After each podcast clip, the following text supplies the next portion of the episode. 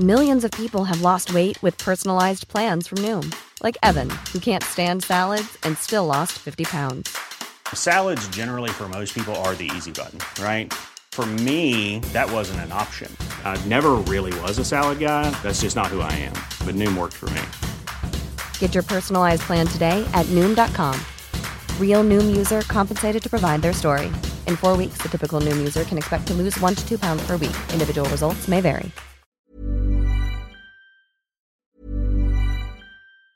If you thought the only way to get a more defined jawline with natural looking results was through surgery, think again. Juvederm Volux XC is a non surgical injectable gel filler that improves moderate to severe loss of jawline definition and can help you achieve natural looking results with little downtime. Even better, this improved definition lasts up to one year with optimal treatment. No maintenance required. Improve jawline definition for a smooth, sculpted look with Juvederm Volux XC. For important safety information and to find a licensed specialist, visit juvederm.com. That's J U V E D E R M.com. Not for people with severe allergic reactions, allergies to lidocaine, or the proteins used in Juvederm. Common side effects include injection site redness, swelling, pain, tenderness, firmness, lumps, bumps, bruising, discoloration, or itching. There's a risk of unintentional injection into a blood vessel, which can cause vision abnormalities, blindness, stroke, temporary scabs, or scarring. Talk to a licensed specialist to find out if it's right for you.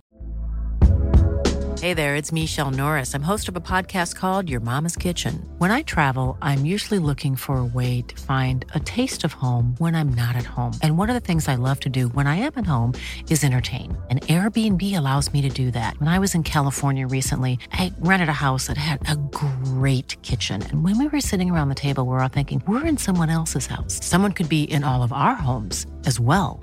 If you have a home, but you're not always at home, you have an Airbnb. Your home might be worth more than you think.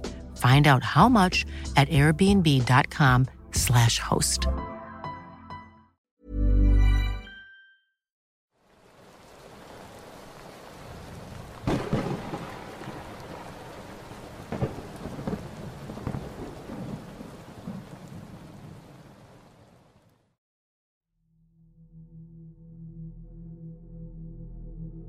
No te acerques al arroyo de noche, y menos si hay luna llena. Es la frase que desde pequeño mis abuelos se encargaron de grabar en mí. El motivo, la verdad es que no lo sabía, y no recuerdo haberlo preguntado alguna vez. Soy de un pequeño poblado ubicado en Nayarit, y desde pequeño siempre me ha gustado merodear por el monte, en especial ir al pequeño puente que está sobre el arroyo para arrojar piedras o si tenía suerte, toparme con algún pez. Recuerdo que, cada atardecer sin falta, mi madre iba por mí a ese arroyo, pues mis abuelos le decían que no debía andar tan tarde merodeando el lugar, ya que si lo hacía, algo malo podría pasarme. Como lo mencioné antes, Jamás me enteré del motivo por el cual no debía acercarme de noche, y tampoco lo pregunté, al menos en mi infancia. Tiempo después falleció mi abuelo, y tal vez por tristeza, mi abuela no tardó en seguirlo. En fin, años después y mientras platicaba con mi madre, surgió el tema. Para entonces tenía 20 años. Resulta que el motivo de dicha restricción era debido a rumores que había cerca del lugar. Supuestamente estaba maldito, ya que varias personas perdieron la vida bajo circunstancias extrañas, y lo cierto es que sí hubo muertes. Hasta la fecha varias personas han muerto ahogadas, incluso algunas desaparecen sin dejar rastro alguno. Soy de un hogar católico por tradición, y aunque pueda ser contradictorio, tanto mi madre como yo no nos consideramos creyentes del todo. Probablemente esas muertes tienen su explicación lógica, pero como es común en los pueblos, aunado a la pereza y negligencia de las autoridades locales, todo era atribuido a la bruja que rondaba por las noches el arroyo. Historias que la gente mayor utiliza para mantener a sus nietos a raya, bajo la excusa de que podrían ser jalados al agua para no saber más de ellos. Al menos era lo que pensaba. Esto ocurrió un viernes por la noche. Había salido con unos amigos a beber y platicar sobre cualquier cosa. Y ya en medio de la plática, y no borrachos, pero sí con un par de tragos encima, se me ocurrió la brillante idea de visitar el arroyo. Al igual que yo, mis amigos también conocían los rumores sobre el lugar, y a pesar de pensarlo un poco, al final accedieron. Debo mencionar que al ser un pueblo, este no es muy grande, por lo que recorrer sus calles caminando es lo más natural para todos. Y así, después de unos 40 minutos de camino, finalmente llegamos. El arroyo está en el límite del pueblo, y al otro lado, hectáreas de monte es lo único que podrás encontrar. Para entonces ya eran las 2 de la mañana, el lugar estaba en completo silencio, y el cielo prácticamente cubierto por una espesa capa de nubes. Así que es natural asumir que la oscuridad estaba más presente que nunca. Apenas si podíamos distinguir el agua del arroyo cuando nuestros ojos se acostumbraron a estar en completa oscuridad. Nos dispusimos a sentarnos en la orilla para continuar bebiendo, y comenzamos a hacer chistes sobre lo tétrico que se veía todo. Después de unos minutos, un amigo a quien llamaré Luis se levantó y mencionó que iba al baño mientras adentraba en la maleza. Aproximadamente después de diez minutos, ya nos parecía extraño que Luis no volviera, y considerando que era el más pasado de copas de los tres, comenzamos a preocuparnos. Cinco minutos después, era un hecho que o le había pasado algo simplemente se había quedado dormido. Con eso en mente, dejamos nuestras cosas y nos adentramos en busca de nuestro compañero ebrio. Está de más decir que no íbamos preparados para un escenario así, así que el flash de nuestros celulares era la única fuente de iluminación que teníamos. Comenzamos a gritar por Luis, esperando recibir respuesta de él. En caso de haberse quedado dormido, con suerte nuestros gritos lo despertarían. Después de un momento de una búsqueda sin resultados, mi otro amigo, Enrique, quien estaba buscando solo unos metros de mí, comenzó a llamarme desesperadamente. Fui de inmediato, pensando lo peor. Tal vez Luis había quedado dormido y alguna serpiente u otro animal pudo haberlo atacado. Aunque para mi suerte no fue así. Luis no era el motivo por el cual Enrique estaba llamándome tan nervioso. Al llegar, lo primero que pude ver fue Enrique parado frente a lo que parecía una pila de huesos de animal, y encima de estos, un cráneo de lo que solo puedo imaginar era un toro. Estaba meticulosamente colocado. ¿Por qué estás tan nervioso? Es solo una pila de huesos. Cualquiera pudo haberla colocado ahí. No son los huesos, respondió Luis, con la voz entrecortada. Entonces caí en cuenta que no estaba iluminando los huesos, sino más bien un par de pies descalzos asomándose entre los matorrales. Estos tenían el aspecto de un cuerpo en descomposición, con largas y amarillentas uñas. En ese momento sentí que me desmayaba. Encontrar un cuerpo en medio del monte me sobrepasaba. Pero antes de siquiera decir una palabra, claramente vi cómo uno de sus pies se movió por un instante, como el movimiento generado al golpearte la rodilla. Lo único que atiné a hacer fue correr, correr sin mirar atrás y con todas mis fuerzas, con Enrique detrás de mí.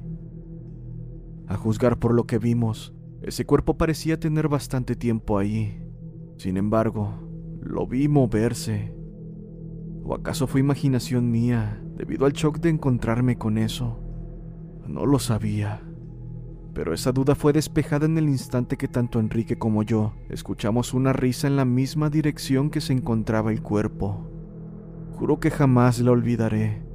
No sé cómo explicarlo, pero definitivamente esa no era la risa de una persona. Entre jadeos y lágrimas, logramos llegar donde habíamos dejado nuestras cosas, y para aliviar un poco la situación, Luis ya se encontraba ahí, aparentemente molesto. Comenzó a reprocharnos que lo habíamos dejado solo, y cuando le comentamos que fuimos por él tras varios minutos de que se había ido al baño, él nos miró extrañado y nos dijo, En ningún momento me fui al baño, me quedé dormido al lado de ustedes mientras platicaban. Cuando desperté, no había nada más que sus cosas. Por favor, no me hagan esas bromas. Se me heló la sangre. Si hubiese sido solo yo no habría problema, pero tanto Enrique como yo vimos claramente a Luis pararse, decirnos que iba al baño y meterse entre los matorrales. Ahora estábamos seguros de que algo extraño pasaba, y no era una especie de alucinación causada por el alcohol. Interrumpí a mis dos amigos quienes estaban discutiendo y les dije, tenemos que irnos. Acto seguido, tomamos nuestras cosas tan rápido como pudimos y emprendimos nuestro camino de regreso. Cabe mencionar que estábamos bastante alejados del pueblo. Habíamos caminado un buen tramo a la orilla de aquel arroyo, con el afán de no molestar y no ser molestados por nadie.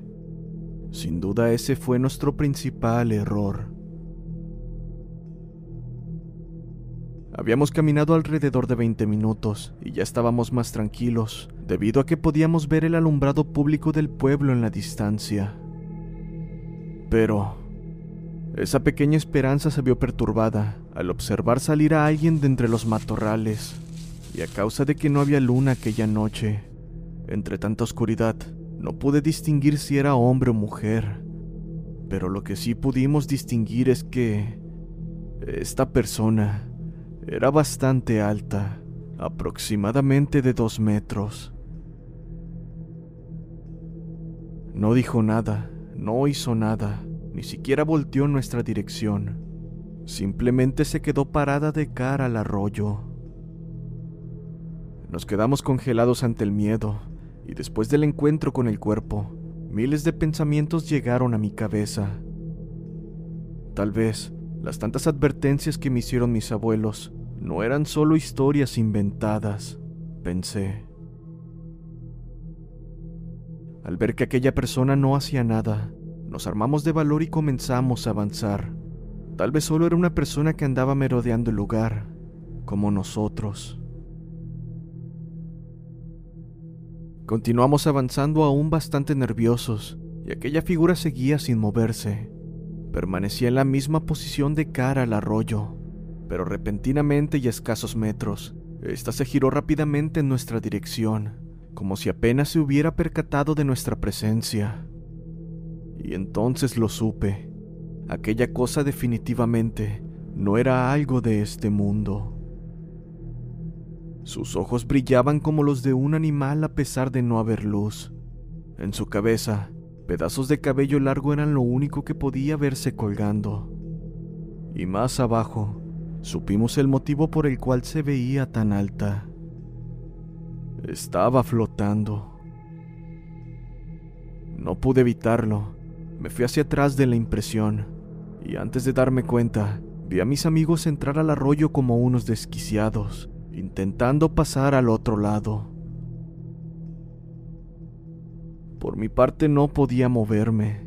El miedo me había vencido por completo.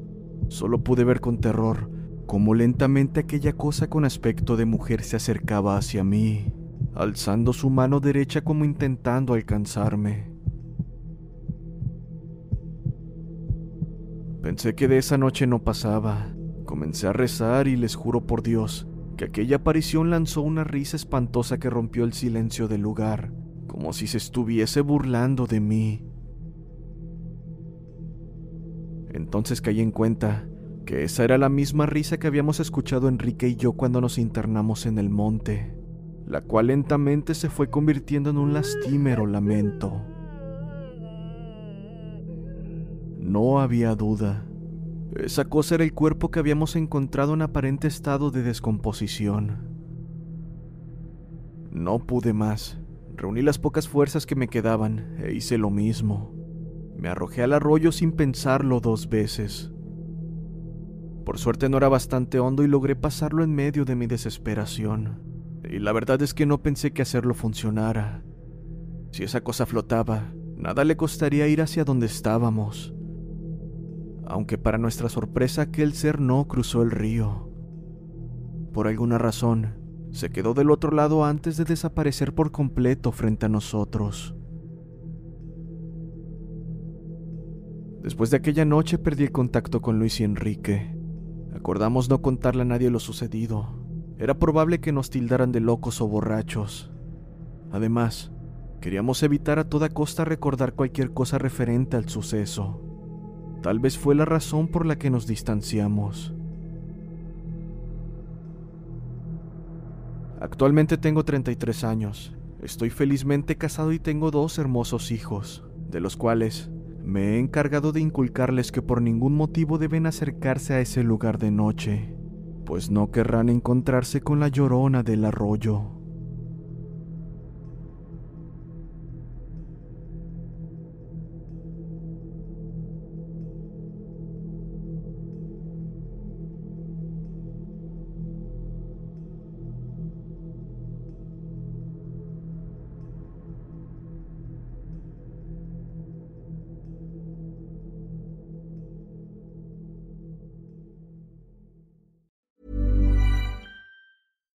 If you're looking for plump lips that last, you need to know about Juvederm lip fillers. With Juvederm Volbella XC and Juvederm Ultra XC, your lip look, whether it's subtle or bold, can last up to one full year with optimal treatment and no additional maintenance. Find a licensed specialist and see if it's right for you at juvederm.com today. That's J U V E D E R M.com. Add fullness to lips in adults over 21 with Juvederm Volbella XC or Juvederm Ultra XC. Do not use if you have severe allergies or a history of severe allergic reactions, or if you're allergic to lidocaine or the proteins used in Juvederm. Tell your doctor if you have a history of scarring or taking medicines that decrease the body's immune response or that can prolong bleeding. Common side effects include injection site redness, swelling, pain, tenderness, firmness, lumps, bumps, bruising, discoloration, or itching. As with all fillers, there's a rare risk of unintentional injection into a blood vessel, which can cause vision abnormalities, blindness, stroke, temporary scabs, or scarring. For full important safety information, visit juvederm.com.